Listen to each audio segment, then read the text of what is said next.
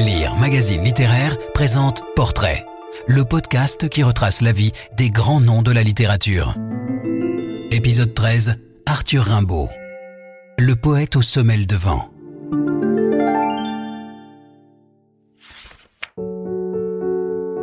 Le génie de Charleville, qui révolutionna l'art poétique avant de lui tourner le dos pour mourir en homme d'affaires, aura mené une vie de fuite, de tumulte et d'aller-retour incessant qui charrie derrière elle le parfum tenace de l'énigme.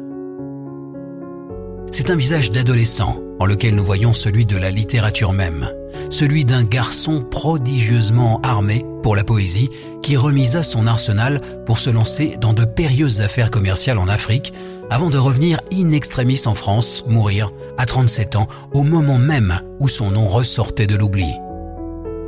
Peu après, sa sœur Isabelle et son beau-frère paterne Berrichon, voulant soigner sa mémoire et en effacer les scandales, y déposèrent une première couche de mensonges hagiographiques. Oui, il était toujours poète en Afrique. Tu parles. Bien sûr, sa relation avec Verlaine ne fut que poétique. Le coup de revolver, c'était pour régler un point de métrique. Mais même nettoyé des strates de légende qui la recouvrent, la vie de Rimbaud apparaît truffée d'énigmes. La plus fascinante concerne son génie. Comment un collégien qui, à 14 ans, s'amuse à écrire des vers de potache moquant les figures de son collège, en vient-il un an et demi plus tard seulement à déposer sur la table de son professeur Isambard les alexandrins parfaits d'Ophélie, équivalent poétique des chefs-d'œuvre de la peinture pré-raphaélite? La plus troublante porte sur son silence. Pourquoi ce génie, à l'âge de 20 ans, abandonne-t-il la plume pour se préoccuper de langue, de voyage, de caravane et de fusils à piston, mais surtout pas de poésie? S'y ajoute une énigme subsidiaire. Pourquoi ce silence paraît-il si irrecevable à tant de commentateurs qu'ils se mirent à chercher dans ses correspondances africaines des échos aux splendeurs de ses poèmes d'antan? Il faut s'y résoudre. Ce garçon qui, très jeune, savait la mécanique des vers comme personne, devint un homme qui tenait la poésie en piètre estime et ne le disait pas poliment.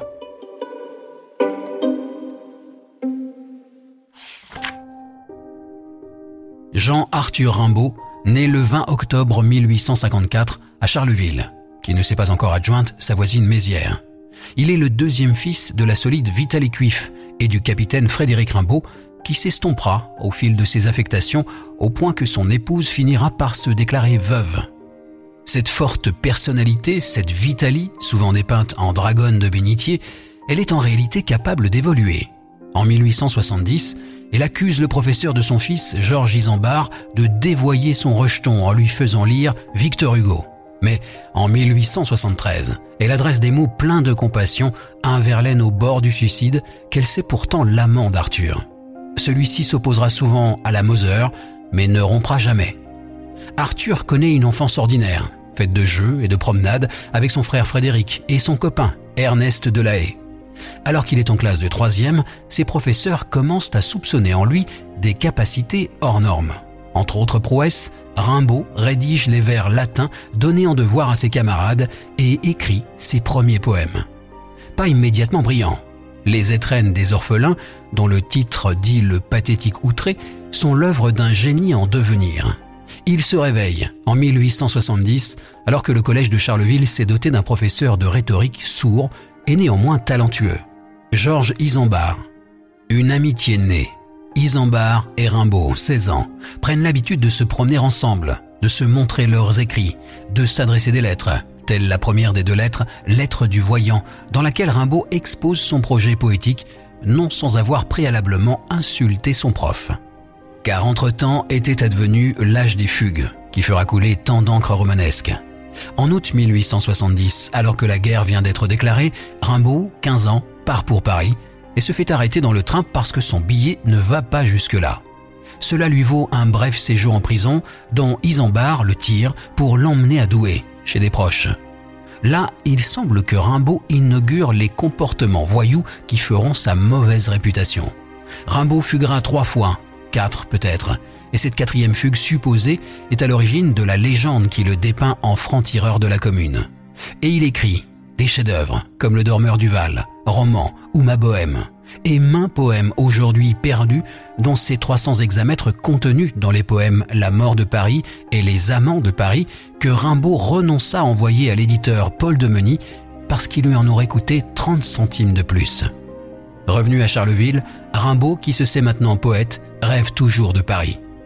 Par le truchement d'un camarade de café, il adresse cinq poèmes à Paul Verlaine, qui, en réponse, le convie aussitôt. À la manière des apprentis d'autrefois, Rimbaud prépare un travail à montrer. Le bateau ivre.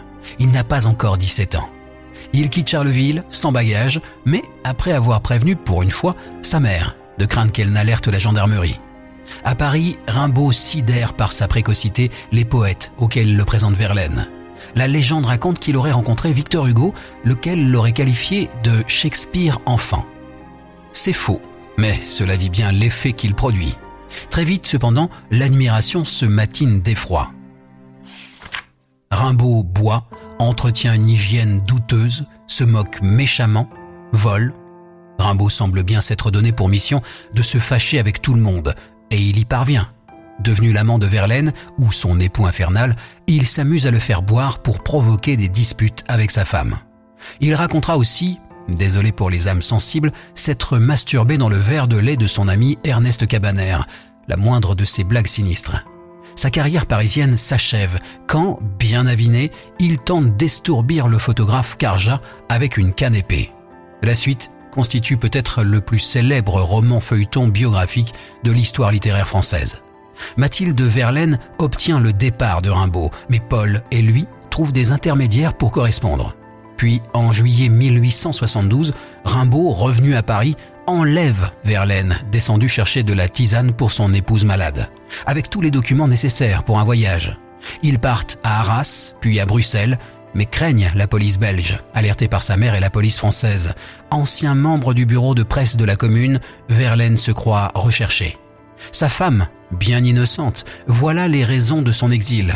Elle découvre le poteau rose quand son époux lui demande imprudemment de lui envoyer des papiers. Parmi ceux-ci, les lettres préparant les retrouvailles des amants. Elle file à Bruxelles, le reconquérir. Verlaine accepte de la suivre à Paris, mais Rimbaud monte dans le même train et parvient à faire descendre Verlaine en gare de Kievrin. Les deux hommes partent pour Londres. Survivent en donnant des cours, Rimbaud apprend l'anglais, le début de son polyglottisme frénétique, et écrit à la fois des vers, ceux qui seront repris dans le recueil factice Dernier vers, et des poèmes en prose. Mais c'en est déjà fini de ses rêves de gloire littéraire. À Paris, sa réputation est faite. Quand Verlaine voudra dédier ses romances sans parole à Rimbaud, son éditeur l'en dissuadera fermement. Puis, c'est l'épisode fameux du 10 juillet 1873 et du coup de revolver. Il témoigne du versatile caractère verlénien, qui abandonne d'abord Rimbaud à Londres, puis le supplie de le rejoindre à Bruxelles où il séjourne avec sa mère. Les retrouvailles sont à la hauteur de leurs amours de tigre. Rimbaud demande à Elisa Verlaine de financer son voyage à Paris, Paul veut qu'il reste, et, pour le lui montrer, il lui tire dessus. La blessure n'est pas grave, mais quelques heures plus tard, Verlaine effraie assez Rimbaud pour que celui-ci finisse par le dénoncer. Rimbaud aura beau retirer sa plainte, Verlaine sera condamné à deux ans de prison.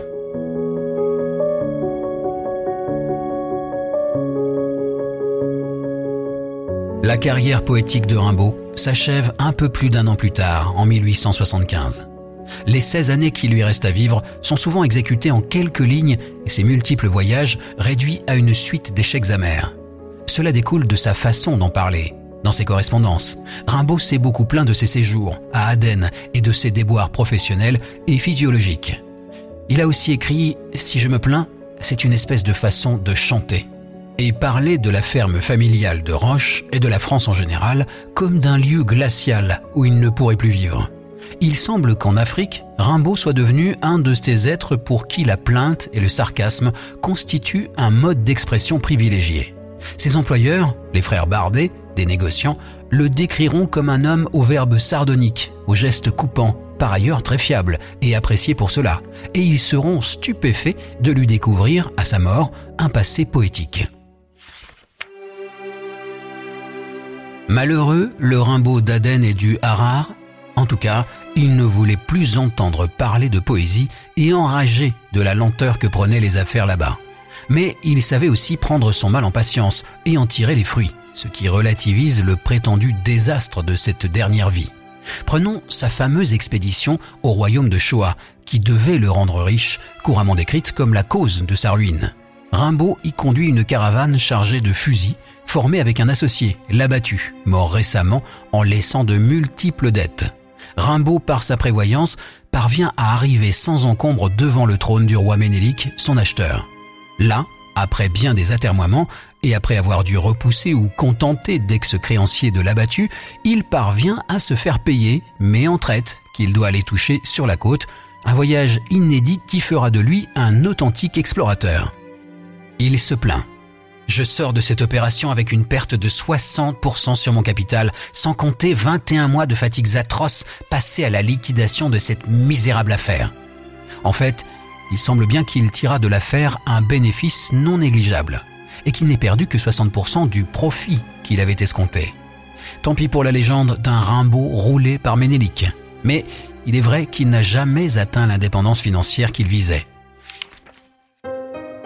La légende ne ment hélas pas quand elle décrit sa fin atroce, cette jambe qui se raidit, ce genou qui gonfle avec la tumeur, cette civière qui le transporte jusqu'à la côte et son cerveau qui s'entête à penser à faire. Et ultime station du calvaire, cet horrible dernier voyage à Marseille où il embarquera pour Aden, espère-t-il encore, perclus de métastases. Il s'éteint le 10 novembre 1891. Rimbaud n'est pas mort en poète accompli, tout cela était derrière lui depuis longtemps. Il est mort en homme d'affaires empêché dans ses entreprises. Parce que nous plaçons la poésie au-dessus des contingences de ce monde, nous voyons là une déchéance. Il n'aurait pas été d'accord avec nous.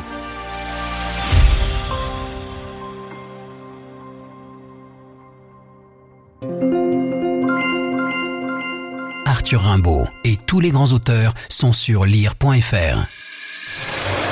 Si vous avez aimé cet épisode, abonnez-vous au podcast Portrait de Lire Magazine Littéraire et aidez-nous à le faire connaître en laissant des commentaires et des étoiles.